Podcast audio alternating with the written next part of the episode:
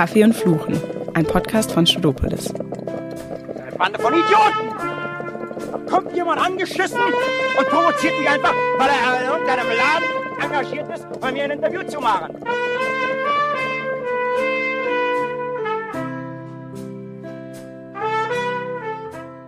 Hallo Leute, wir begrüßen euch zu einer neuen Folge Kaffee und Fluchen. Heute mit einem leicht veränderten Aufbau und zwar weil wir, Tilly und ich, das Fluchen übernehmen und dann mit unserem Gast darüber reden. Und zwar ist heute das Thema Antisemitismus, über den sich Tilly und ich sehr geärgert haben dieses Jahr, weil er zum ersten Mal in unserer Lebenszeit eigentlich so wirklich offen auf deutschen Straßen ausgelebt wurde, große Menschenmassen sich versammelt haben, antisemitische Hetzparolen gerufen haben und wir uns das eigentlich bisher nicht so richtig vorstellen konnten und immer dachten, dass dieses nie wieder auch nie wieder ist und irgendwie fanden wir das krass, dass das so möglich war und haben gedacht, dass wir uns deswegen mit einer Überlebenden der Shoah ähm, und Zeitzeugin treffen, die das alles mitgemacht hat und uns erzählt, wie sie das wahrgenommen hat. Und deswegen haben wir uns mit Margot Friedländer getroffen auf eine Kaffeepause und das war ein wirklich schöner Nachmittag in Berlin und wir hoffen, dass er euch gefällt. Ja, wir haben uns sogar so geärgert, dass wir schon da unmittelbar eine Demo organisieren wollten. Wir haben alles abtelefoniert, saßen zusammen vom Laptop, haben uns Flyer überlegt, einen ganzen BIP-Tag geskippt, um dann zu hören, dass alle Parteien schon zusammen am darauffolgenden Tag genau diese Demo geplant hatten. Also wir wissen jetzt auf jeden Fall, wie man Demos plant. Und wenn ihr dabei mal Hilfe braucht, könnt ihr euch jederzeit an uns wenden. Wir können das jetzt. Viel wichtiger ist uns aber, dass ihr diese Geschichte von Margot Friedländer, die ihr gleich hören werdet, verinnerlicht und weiter verbreitet, damit wir als Generation dieses nie wieder auch wirklich leben und in die nächsten Generationen weitertragen. Wenn euch das Thema noch mehr interessiert, empfehlen wir euch sehr das Buch von Margot Friedländer, das sie vor wenigen Tagen gemeinsam mit unserer ehemaligen Justizministerin Sabine Leuthäuser-Schnarrenberger rausgegeben hat. Das heißt, ich tue es für euch. Und dort sprechen sie nochmal über die Erlebnisse und über Antisemitismus. Das ist wirklich sehr empfehlenswert. Wir haben es beide gelesen und fanden es super spannend. Ja, aber jetzt hört erstmal zu bei diesem wirklich sehr besonderen Gespräch. Guten Tag, liebe Frau Friedländer. Wir freuen uns sehr, dass wir Sie heute hier in Berlin besuchen dürfen und freuen uns schon sehr auf das Gespräch. Vielen Dank für diese Möglichkeit. Vielen Dank. Sie, Sie werden in diesem Jahr 100 Jahre alt. Denken Sie manchmal darüber nach, wie unwahrscheinlich es in vielen Momenten in Ihrem Leben erschien, dass das eintreten wird? Nein, ich habe dem Tod zu oft in die Augen geschaut. Ähm, nachdem ich es erlebt habe, es zu überleben und 64 Jahre in Amerika gelebt habe, habe ich mir auch nicht vorstellen können, zurückzukommen und zehn Jahre hier die wunderbarsten Erfahrungen und Erlebnisse zu haben, äh, über, mit was ich mache, jungen Menschen und auch Älteren und auch Alten zu sprechen und ihnen zu sagen, äh, was ich erlebt habe und dass ich zurückgekommen bin, um mit euch zu sprechen und euch zu bitten, das weiterzuleiten, was ich, was meine Mission geworden ist, nämlich euch zu sagen, dass äh, es unmenschlich war, was geschehen ist, dass es Menschen gemacht haben, die Menschen nicht anerkannt haben als Menschen und so etwas nie wieder geschehen darf. Deswegen sitzen wir hier. Wir wollen es weitertragen und uns dafür einsetzen. Sie sind ja in Berlin aufgewachsen. Wenn Sie jetzt an Ihre frühe Kindheit zurückdenken, was haben Sie da für Erinnerungen? Ich hatte eine wunderschöne Kindheit. Ich bin ja 1921 geboren. Ich war vier Jahre Einzelkind. Dann ist mein Bruder die Welt gekommen. Wir hatten schöne Kind, eine wunderbare Kindheit, eine zu kurze Jugend,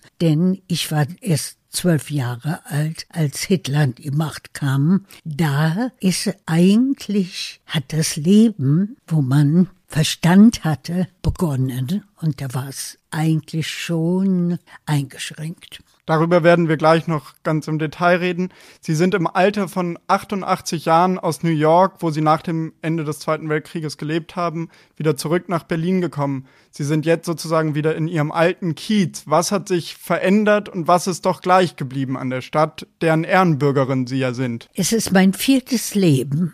Es hat sich viel, viel geändert. Man kann es nicht vergleichen. Man kann nur aus jedem Teil des Lebens das Beste rausholen. Und das ist, was ich versuche. Ich hätte nie gedacht, wie wir nach Amerika gegangen sind, dass ich zurückkommen werde. Als ich äh, auf die Besuchseinladung und wo wir den Film gedreht haben, hier nach, nach 57 Jahren zum ersten Mal nach Berlin kam, habe ich sofort nach den ersten Stunden hier gesagt, ich bin so froh, in einer so schönen Stadt geboren zu sein. Und innerlich habe ich gedacht, wenn ich zehn Jahre jünger wäre, würde ich mir überlegen, zurückzukommen. Es ist mein Berlin, das ich immer geliebt habe. Es ist meine Heimat. Äh, ich bin hier geboren, wir sind Deutsche. Ich liebte Berlin und ich liebe es auch die Veränderung in Berlin, die natürlich, genau wie mein Leben, sich in 100 Jahren verändert hat. Ganz selbstredend, so ist es. Und Sie gehören hierher? Ja, das finde ich. Ja. Wir auch. Wir auch. Danke. Sehr schön, dass Sie hier sind und in unseren Schulen sitzen ja. und Uni. Ich sage den Schülern, was ich euch sage, ist für euch. Denn was geschehen ist in diesen Jahren, das können wir nicht mehr ändern. Aber es ist für euch, dass ich euch warne, dass so etwas nicht geschehen darf lassen Sie uns doch dann darüber reden, was geschehen ist und, und sozusagen in Ihre Jugend zurückgehen. Welches waren die ersten Momente, in denen Sie gemerkt haben, hier stimmt etwas nicht in Deutschland, es könnte für Juden und Jüdinnen gefährlich werden? Es hat ziemlich lange gedauert hier in Berlin, bis die Einschränkungen kamen spät. Denn wir, mein Vater hatte sein Geschäft bis 38, bis zur Kristallnacht. Hatten ein Auto. Wir haben relativ, zwar ein eingeschränktes Leben, aber ein Leben gehabt. Mein Vater war im Ersten Weltkrieg sehr hoch ausgezeichnet worden, hat einen Bruder für Deutschland verloren. Er hat immer gesagt, die meinen uns nicht. Er war Deutscher, er hat sich deutsch gefühlt. Die Schwester meiner Mutter mit Mann 35 rausgegangen sind nach äh, Brasilien, ihr Sohn schon 34, hat mein Vater gesagt, ich kann euch nicht verstehen, das hält sich nicht. Damals hat er noch nicht geglaubt, dass sich das 35 hält. Es war bis 38, wo ich dann gesagt habe, Hitler geht nicht, wir müssen gehen. Und da war es zu spät. War Ihr Vater dann noch bei Ihnen? Mein Vater hat acht nach 38 nach der Kristallnacht noch einen Pass bekommen, um den neuen Inhaber, das Geschäft wurde arisiert, in die Länder zu fahren, mit denen er Geschäfte gemacht hat, damit die ausländisches Geld weiter reinkommt. Und wie wir uns verabschiedet haben, habe ich gedacht, er wird sich was arrangieren, vielleicht in Dänemark oder Schweden zu bleiben. Das waren die Länder. Ich habe meinen Vater auch nicht mehr gesehen. Er ist angeblich zurückgekommen äh, und am nächsten Tag nach Belgien geflüchtet. Und was für mich äh, schwer zu verarbeiten ist, ist, dass er, er derjenige, der nie auswandern wollte und uns auch Schwierigkeiten nachher noch aus Belgien gemacht hat, wie wir Möglichkeiten hatten, meine Mutter mit meinem Bruder und mir äh, wegzugehen, gesagt hat, äh, Shanghai war die letzte Möglichkeit. Was willst du in Shanghai mit zwei Kindern? Verhungern kannst du auch in Berlin. Und er saß in Belgien sicher, damals noch sicher. Dann sind ja die Deutschen, was er ja nicht erwartet hat wahrscheinlich, auch nach Belgien einmarschiert. Und er ist irgendwann, ich weiß nicht, ich weiß ja nicht, was geschehen ist, verhaftet worden. Er wusste, wollte wohl flüchten nach Frankreich. Er ist irgendwo verhaftet worden, war in drei Legern in Frankreich und ist von Frankreich nach Auschwitz gekommen. Sie waren dann in der Zeit mit ihrer, mit ihrem Bruder und ihrer Mutter alleine in hier in Berlin, ja, die Eltern waren geschieden, 37 schon. Und äh, es war also sehr problematisch. Sie, Sie sprachen gerade von der Reichskristallnacht, die auch für Sie ein Wendepunkt gewesen ist in der Wahrnehmung. Wie haben Sie die selber erlebt? Also den Tag selbst. Haben Sie Erinnerungen an die Reichskristallnacht? Waren Sie auf den Straßen oder waren Sie zu Hause? Ich habe ja gearbeitet. Ich musste 41 musste ich in Arbeitseinsatz, äh, Fabrikarbeit. Mein Bruder war bei Siemens. Ich habe Nachtschicht gearbeitet, er am Tag, wir haben uns wenig gesehen. Es war kein Leben, es war ein Vegetieren, aber kein Leben mehr dann. Nach, nach der, der Kristallnacht. Nach der Kristallnacht. Wo es vorher einigermaßen, einige diese Jahre waren nicht schwer, aber man hat sich arrangiert. Aber haben Sie auch selber sozusagen Plünderungen und, und nein. sowas miterlebt? Nein, oder? Nein. Sie haben dann, nein. das Klima hat sich verändert sozusagen. Es war, Sie wissen ja wahrscheinlich alle, was wir nicht mehr machen durften, weder eine Katze noch einen Hund zu haben, noch ein Telefon oder Zeitungen oder Magazine kaufen. Von vier bis fünf oder so ein durften wir nur einkaufen. Wir durften das nicht und wir durften das nicht. Man hat das alles stillschweigend akzeptiert, denn die Transporte, Abholung fing ja schon spät 41 an. Also es war kein Leben. Ich kann es Ihnen nicht sagen, es war sehr schlimm, denn wir konnten keine Wohnung mehr haben. Die Eltern sich getrennt haben, sind wir in eine Pension gezogen. Die ist 39 geschlossen worden. Die Leute sind ausgewandert. Wir sind zu meiner Großmutter gezogen. 41 durften wir keine Wohnung mehr haben. Also die Großmutter, da sind wir eingesiedelt worden zu jemandem, der mehrere Zimmer hatte. Da haben wir also Skalitzer Straße gewohnt bei dieser Frau Meissner, die mit ihrer Tochter damals dort gewohnt hat. 38 war die Polenaktion. Das waren irgendwann aus Polen nach Deutschland gekommen sind. Die, ihren Mann und den Sohn hat man abgeschoben nach Polen und die waren an der Grenze und haben die Polen haben sie nicht reingelassen und die Deutschen haben sie rausgeschmissen. Sie hat den Mann nie mehr gesehen und nicht gehört, was aus denen geworden ist. Man hat damals noch einige zurückkommen lassen, um Geschäfte aufzulösen. Und dass sie dann weggehen mussten. Da war dann dies, die St. Louis, die nach Kuba sollte, wo sehr viele, die im Lager schon waren, zurückkommen mussten, auch drauf waren, die dann nicht nach Kuba oder nach Amerika konnten. Verdichtete sich alles. Es war so unvorstellbar, dass man das gar nicht erzählen kann oder verstehen kann, was in der Wannsee-Konferenz 41 sich zehn, zwölf Leute ausgedacht haben.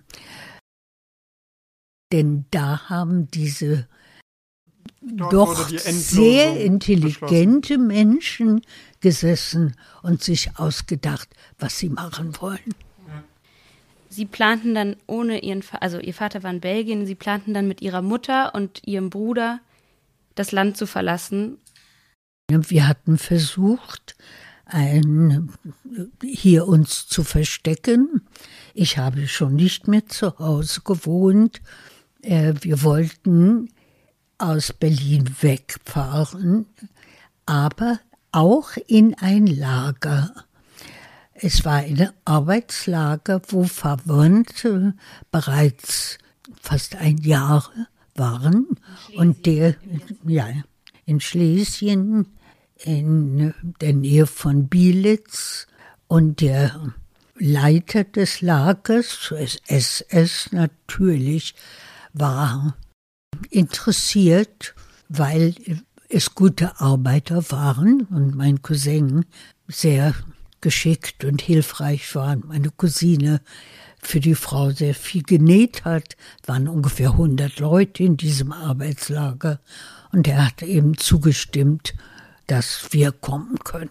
Sie sind dann an, an dem Tag, an dem Sie eigentlich geplant hatten zu fliehen, haben Sie nur noch, sind Sie zurück in Ihre elterliche Wohnung bekommen? Nein, ich war auf dem Weg in die Wohnung, nachdem ich Nachtschicht gearbeitet am Tag, denn wir wollten besprechen, wie wir uns abends verteilen, ob wir zusammen oder in verschiedene Coupés gehen werden. Äh, meine Mutti hat gesagt, bevor du kommst, schick ein Telegramm an Hilde und Erwin, dass wir am nächsten Tag mit dem und dem Zug ankommen. Mein Bruder soll, ich habe es ja nicht gesehen, angeblich an diesem Morgen vor Mittag mit Koffern an den Bahnhof gegangen sein, um ein paar Koffer wegzuschicken. Ob wir verraten wurden, was passiert ist, wissen wir ja nicht. Denn als ich auf dem Weg nach Hause war, ging vor mir ein Mann, einen halben Block entfernt, der mir komisch vorkam. Und ich habe mir gesagt, wenn der in die Wohn ins Haus geht, sei vorsichtig. Ich habe meinen Stern verdeckt und ich bin aber trotzdem er in das Haus gegangen ist, doch nach reingegangen und die Treppen rauf. Habe ihn nicht gesehen, erst in der ersten Etage. Und als ich auf dem Weg zur zweiten Etage war, sah ich ihn vor unserer Türe stehen. Und da habe ich mir gesagt, auf wen wartet er? Ist denn niemand mehr in der Wohnung? Das war der schlimmste Moment des Lebens, denn da habe ich gewusst, dass irgendwas passiert ist und er wartet nur noch auf mich. Ich bin dann eine Etage weitergegangen und habe bei Nachbarn, Christen, geklingelt, die ich ja kaum kannte. Wir haben ja erst knapp zwei Jahre dort gewohnt. Und äh, die Frau war sehr nett und hat mich reingerufen und hat mir erzählt, was passiert ist, dass vor einigen Stunden es für sehr laut an der Tür geklopft wurde, aufmachen, aufmachen. Und ich bin dann, ich habe dann Gebrüllte auf der Treppe, auf dem Treppenhaus gehört. Und ich bin zum Fenster gegangen und da habe ich gesehen, wie man äh, ihren Bruder in das Polizeiauto gestoßen hat. Und noch Frau Meissner, diese Dame, und ein, zwei junge Menschen, ein Mann und eine Frau. Ich kannte sie nicht, ungefähr 25 Jahre alt. Und meine Mutter, die war nicht dabei, die ist eine Stunde später gekommen. Ich habe auf sie gewartet und habe ihr das erzählt, was passiert ist. Und äh, wissen Sie, was meine Mutter gesagt hat. Sie hat gesagt, sie geht zu Nachbarn. Und diese Nachbarn waren das einzig jüdische Ehepaar, die wir kannten, zwei Häuser weiter.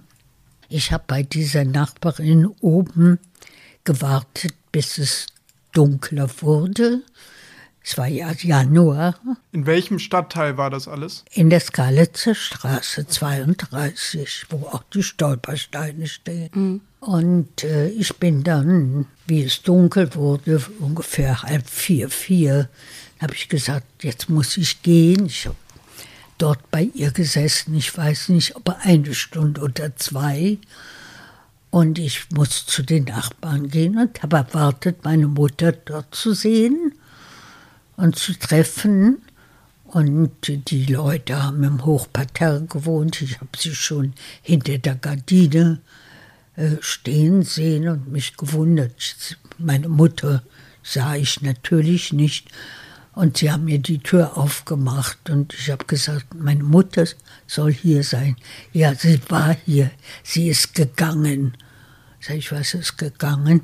Sie hat eine Nachricht für dich hinterlassen. Was war die Nachricht? Ich gehe mit Ralf, mein Bruder, wohin auch immer das sein mag, versuche dein Leben zu machen. Das war nicht schriftlich, nur die Nachricht. Wie gesagt, meine Mutter war weg. Sie hat diese Nachricht hinterlassen. Es war kein Grund länger zu bleiben. Die Frau hat mir was in die Hand gedrückt. Es war die Handtasche meiner Mutter. Ich habe sie geöffnet und in der Handtasche war die Kette und ein Adressbuch von meiner Mutter. Das war das Einzige, was ich habe und durchbekommen habe, durch ein und ein Vierteljahr untergetaucht. Für alle, die das jetzt nicht sehen, sage ich nur, Fra- Frau Friedländer trägt gerade eine sehr schöne Bernsteinkette um den Hals und hat in der Hand das Notizbuch Und das Notizbuch, und, und auch den Judenstern, den sie tragen den mussten. nicht tragen mussten. Und ich bin zu Freunden gegangen, ich wusste ja nicht wohin. Und ich habe durch großes Glück ein Jahr und drei Monate in verschiedensten Stellen untergetaucht gelebt. Ich bin allerdings am nächsten Tag zu einer Tante gegangen, die einzige christliche Verwandte, die wir hatten. Sie war mit dem Cousin meiner Mutter verheiratet, jüdisch. Sie war Schweizerin und christlich. Sie hat sich gewundert, mich zu sehen, denn sie dachte, wir sind schon weg. Sie hatte von uns einige Sachen ein paar Tage vorher abgeholt, ein paar Möbel und Dinge, die wir hatten. Und sie sagte, wie ich erzählte, äh, was passiert ist, sagt sie, ich müsste meiner Mutter helfen. Und da sagte ich, wie kann ich ihr helfen? Sie ist bei der Gestapo. Sie hat sich doch selber gestellt, indem du mit ihr gehst. Was sie gesagt hat, dass ich mit ihr gehen muss, war ja etwas, was ich mir selber gesagt habe. Dieses Gefühl, äh, was soll ich machen? Soll ich mich stellen? Oder meine Mutter hat doch die Worte hinterlassen, versuche dein Leben zu machen. Das war doch etwas, was sie gewünscht hat, dass ich versuchen soll, mich nicht zu stellen. Das sind viele Dinge, die für mich auch heute noch problematisch oder meine Gedanken sind. besitzen, nicht? Denn ähm, ich bin davon überzeugt, meine Mutter hat das genau wissentlich das gemacht, was sie machen wollte. Mein Bruder war der Jüngere. Eine Mutter kennt ihre Kinder, weiß genau, was sie können und will, dass ich die Stärke war. Ich bin ihr unendlich dankbar für ihre Stärke, das zu tun, was sie getan hat. Und dadurch lebe ich. Haben Sie sich im ersten Moment im Stich gelassen gefühlt, aber wenn man, wenn Ja. Sie darüber nachgedacht haben, wussten Ja. Sie, was Ihre Mutter damit. Es sind sehr schwere Entscheidungen, die ich erst sehr jung treffen musste, äh, nachdem wir schon einige Jahre Probleme hatten, nachdem die Eltern sich getrennt haben und äh, Vater weggegangen ist. Und äh, die Großmutter war ja schon weggebracht worden, Vaters Mutter. Und seine Schwester und sein Bruder, wo wir nicht mehr gewusst haben, wo sie sind und so weiter. Nicht? Es war ja schon Januar 43. Und als Sie dann als junges Mädchen alleine untergetaucht sind, wie haben Sie da die Einsamkeit in der Zeit überstanden und wie, war da, wie waren da die Anfänge? Ganz, ganz verschieden. Ich hatte 16 verschiedene Hilfe. Er war in sehr vielen Unterkünften, manchmal nur eine Nacht oder zwei oder drei. Die letzte Unterkunft, die ich hatte, da war ich die längste Zeit. Das war auch der Tag, wo ich verhaftet wurde, wie ich mit meinen Helfern im, im Zoo-Bunker war. Da war ein Tagesfliegerangriff. Äh, und wir sind, ich konnte ja nicht in den Hausbunker, denn da kannte man ja die Leute, die dort wohnen. Und da hätte der Wart gefragt, wer ist denn die Person. Das hätte man einmal machen können, zweimal, ja. aber nicht immer. Und mit diesen Leuten, das ist ja auch das Bild, hier bin ich, komme ich vom Bunker.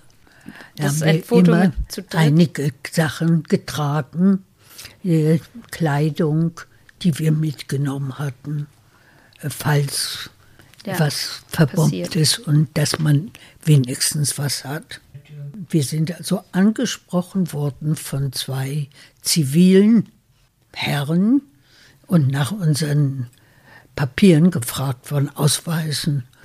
Und die konnten sich ausweisen und haben gesagt, bevor ich die dritte war, oder ich war sogar die vierte, ähm, jetzt sind sie fertig, dann auf Wiedersehen und sind weggegangen.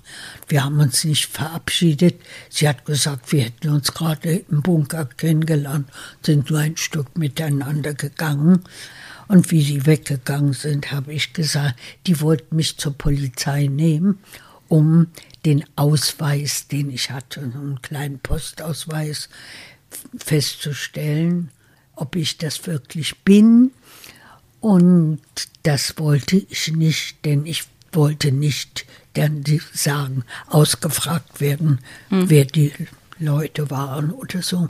Und da habe ich gesagt, ich bin jüdisch. Und das war das Ende. Bin ich dann in das Lager gebracht worden, hier in Berlin, zu warten, bis ein Transport geht und hatte das große Glück, nach Theresienstadt zu kommen, wo ich es überlebt habe trotzdem eben die Transporte aus Theresienstadt in andere Lager dann nachher, also nachdem äh, Auschwitz nach Auschwitz gekommen sind. Hat in dieser ganzen Zeit, Sie waren über ein Jahr im Untergrund sozusagen und dann später, wie Sie eben sagen, im Lager, hat in dieser ganzen Zeit die Angst, Verzweiflung überwogen oder die Hoffnung, es vielleicht doch zu schaffen? In Theresienstadt hatte ich nachdem ich also Theresienstadt kennengelernt habe, irgendwie die Hoffnung gehabt. Ich habe ja immer noch nicht gewusst, was die Vernichtungslager Auschwitz bedeuten. Wir haben ja nie einen Namen bekommen, wo die Transporte hingehen. Hat immer nur gesagt, es geht in den Osten. Hm. Niemand ist zurückgekommen und hat uns was erzählt. Ein zehn Tage, eine Woche vor der Befreiung ist ein Transport, Viehwagen gekommen und ich bin berufen worden, mit mehreren anderen diesen Zug die Leute zu übernehmen, die dort rauskommen. Und als die Türen aufgeschoben wurden und diese Menschen rausfielen, da haben wir erfahren, wo sie herkamen. Die kamen aus Auschwitz, die waren im Todesmarsch. Viele waren tot oder die Lebenden sahen nicht viel anders aus als die Toten. Und da haben wir erst erfahren, was es wirklich ist. Das haben wir ja in Theresienstadt nicht gewusst. Und da wurde mir bewusst, dass ich meine Mutter, meinen Bruder nie mehr sehen werde. Und dann eine Woche, zehn Tage später, sind wir befreit worden. Ich hatte im Februar Herrn Friedländer in Theresienstadt getroffen, der hm. aus, den ich aus Berlin von früher kannte, wo wir uns sehr gefreut haben, jemanden zu treffen, den man von früher kannte. Wir sind zusammengeblieben. Äh, er ist nochmal weggeschickt worden. Ich war ein, einige Wochen im Krankenhaus, aber wir haben dann die Befreiung zusammen erlebt und danach äh, hat er mich gefragt, was ich denken würde, hm. mit ihm ein neues Leben anzufangen ja. und was aufzubauen in Amerika, denn seine Schwester ist da. Wir haben auch in, in Theresienstadt geheiratet. Einen Tag bevor der letzte Rabbiner äh, weg nach Hause mhm. oder wo immer, er ist sogar nach Amerika gegangen. Äh, und wir sind ein Jahr dann die Pi-Lager. Die Pi ist Displaced Person. Diese Lager wurden von der UNRWA, United Restitution Organisation, aufgebaut, um die Menschen, die unterwegs waren und nirgends wohin aufzunehmen. Da gab es ja dann, ich habe nur gelesen, Sie haben erzählt, da war wieder Stacheldrahtzaun um die Lager, um diese Auffanglager, aber das war nicht Nein, gegen sie, sondern um sie zu schützen. Waren, aber wie hat sich ja, das denn angefühlt? Wir sind ähm, in ein Lager gebracht worden und waren hinter Stacheldraht. Aber das war nur eine Woche, denn das musste sich auch erst arrangieren. Ja. Wir waren ja bis Juli äh, in Theresienstadt. Man war man dann immer noch misstrauisch, ob es jetzt wirklich vorbei ist? Nein, das, wusste, das ja. wussten wir. Wir sind ja von der, eigentlich vom Schweizer Roten Kreuz ja. äh, gerettet worden. Äh, ja. ja, die dann den Russen das übergeben haben, die dann nächsten, übernächsten Tag auf dem Marsch nach Prag waren zur äh, Begrüßungsparade für Überlebensparade. Und die ging direkt an Theresienstadt vorbei. Also wir haben am offenen Gitter gestanden und haben diese Tag und Nacht Russen auf ihren müden Pferden, auf den Wagen, wo sie gestanden, gesessen, gelegen haben, beobachtet und gesehen, und sind ja dann, konnten wir ja auch zum Lager rausgehen, vorsichtig. Ähm, die holländischen Juden, die noch in Theresienstadt waren, sind gleich von Holland äh, mit Bussen abgeholt worden. Wir hatten dänische Juden, die sind schon ein paar Tage vorher aus Dänemark von Bussen abgeholt worden. Die Tschechen, Theresienstadt ist ja tschechisch, sind sofort mit den zum Teil mit dieser militärrussischen nach Prag oder in ihre Städte zurückgegangen oder gefahren worden. Und die Russen haben Ärzte und wir hatten ja eine sehr schwere Typhus-Epidemie. Im Lager, nicht? im Lager. Die haben Ärzte gebracht und Krankenschwestern. Sie haben erst mal alle Matratzen Verdaust, weg rausgeschmissen und verbrannt, weil das alles Ungeziefer war, mhm. voll mit und haben Essen äh, von den Legern, die für das Militär zum Teil war, aufgemacht und uns gegeben. Brot und äh, die Kranken gepflegt, nicht? Ganz kurz, noch eine Frage zum, zum Lager, Lager selber. Wie müssen wir uns denn Ihren... Wir haben alle gearbeitet, gearbeitet die, die arbeiten konnten. Alles, was im Lager gemacht wurde und auch anderes. Ich habe ja im Dreivierteljahr oder ein halbes Jahr Glimmer, Maika Spalten, das war ja das. Die hunderte von Frauen, die da gearbeitet haben, waren, wir waren geschützt dadurch. Maika ist ein Stein, der kleine Blättchen abgesplittert ist, wie äh, für Isolierung gebraucht wird. Ja. Militär. Und das haben Sie, haben Sie gemacht. Haben Sie Erniedrigungen, also wie sind Sie Nein, Erniedrigungen oder so von es den, war vom SS-Personal? Relativ, relativ.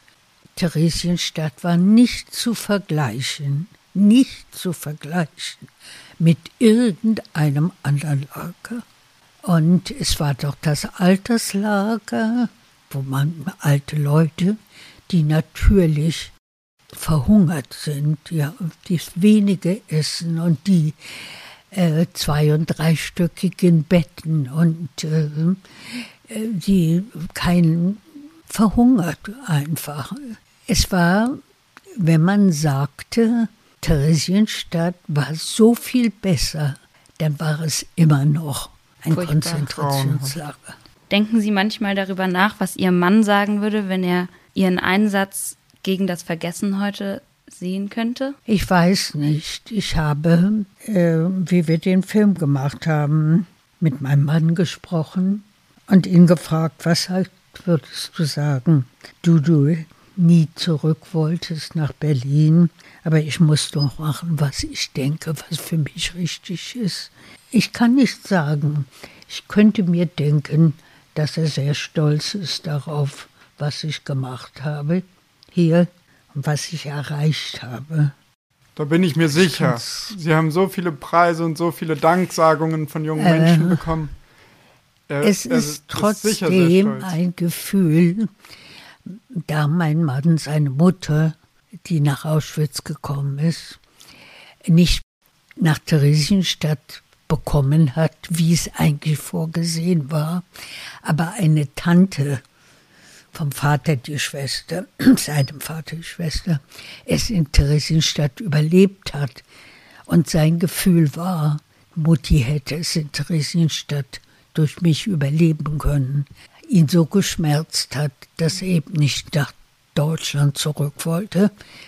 Mein Mann hatte alle Möglichkeiten, wie wir das Jahr in Deutschland waren, also im DP-Lager, die besten Möglichkeiten für beruflich gehabt, denn er hat ja hier äh, studiert und stand vor seinem Doktortitel, den er durch 33, weil der Professor gleich weggegangen ist, seine Doktorarbeit war geschrieben, nicht be bekommen hat. Ähm, es waren viele Dinge. Unser Freundeskreis waren meistens Studienfreunde von früher, also Verbindung, Studentenverbindung, so. Ähm, sein Cousin, der dort war, mit 18 Jahren nach Amerika gekommen, sofort gereist ist, nachdem in Amerika es überlebt hat. Und also sehr berührt von Deutschland war. Aber Sie haben in New York nie darüber gemeinsam geredet oder, oder selten? Eigentlich nicht. Also es war kein, es war kein Problem, es war kein Gespräch. Wir sind 57 schon das erste Mal nach Europa gefahren, aber nicht nach Deutschland. Wir sind unglaublich seit nach 62 jedes Jahr in Europa gewesen aber nicht in Deutschland. Umso schöner, dass Sie das jetzt nachholen. Es war die beste Entscheidung, die ich getroffen habe. Das ist sehr schön. Wir sind leider schon am Ende unserer Zeit angekommen, aber wir wollen jetzt noch einmal sagen, Ihr Buch heißt Ich tue es für euch. Und deshalb müssen wir fragen, was können wir für Sie tun, unsere Generation? Das, was Sie machen jetzt, ist, was Sie für mich tun, nämlich das Weitertragen, dass es nicht mehr geschehen soll, mit jungen Menschen zu sprechen, seid Menschen. Das Schlimme ist, dass wirklich damals, wenn ich heute mir Filme ansehe von damals und die kleinen Jungs, zehn Jahre alt, marschieren konnten und Fahne tragen und singen konnten. Und dieses, diese, dieser Wahnsinn, der ihnen eingetrichtert wurde, da muss was übrig geblieben sein. Dieses Gift, was man damals eingespritzt hat, das darf nicht weitergeführt werden. Da sind immer noch Menschen. Ich meine, Antisemitismus hat es immer gegeben. Warum? Ist ein, man hat nie es wirklich bearbeitet. Wir sind Ihnen sehr dankbar, liebe Frau Friedländer, dass Sie uns dieses Geschenk machen. Es ist ja wirklich das schönste Geschenk, was Sie unserer Generation machen, dass Sie erzählen und sich mit uns treffen.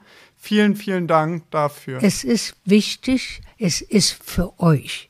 Es ist nicht für uns in Ibir, denn was war, war. Das können wir nicht ändern. Aber es darf nicht geschehen für euch. Und so heißt auch das neue Buch von Ihnen. So heißt das Buch und so ist alles, was ich sage, es ist für euch. Und das empfehlen wir euch natürlich allen sehr. Und bevor wir Sie jetzt in Ihren Feierabend entlassen, haben wir noch bei uns die Tradition, dass man sich immer ein Lied wünschen darf oder ein Musikstück zum Abschluss. Sie dürfen das natürlich auch tun. Und jetzt dürfen Sie sagen, was Sie. Ich liebe Oper sehr. Und eine meiner Lieblingsoper ist Nabucco. Und in Nabucco ist ein Chor, der auch eigentlich das Lied, äh, Volkslied in Italien ist. Und das ist mein, mein Lieblings, mein Lieblingschor. Und das darf, soll man, auch wenn ich beerdigt werde, singen. Und heute spielen wir es zu einem fröhlicheren Anlass und genießt es. Es ist so schön. Vielen, vielen, vielen Dank. Alles Gute für euch. Gespräch. Es ist wunderbar, was ihr macht. Vielen Dank. Vielen Dank. Danke Alles Gute. Danke.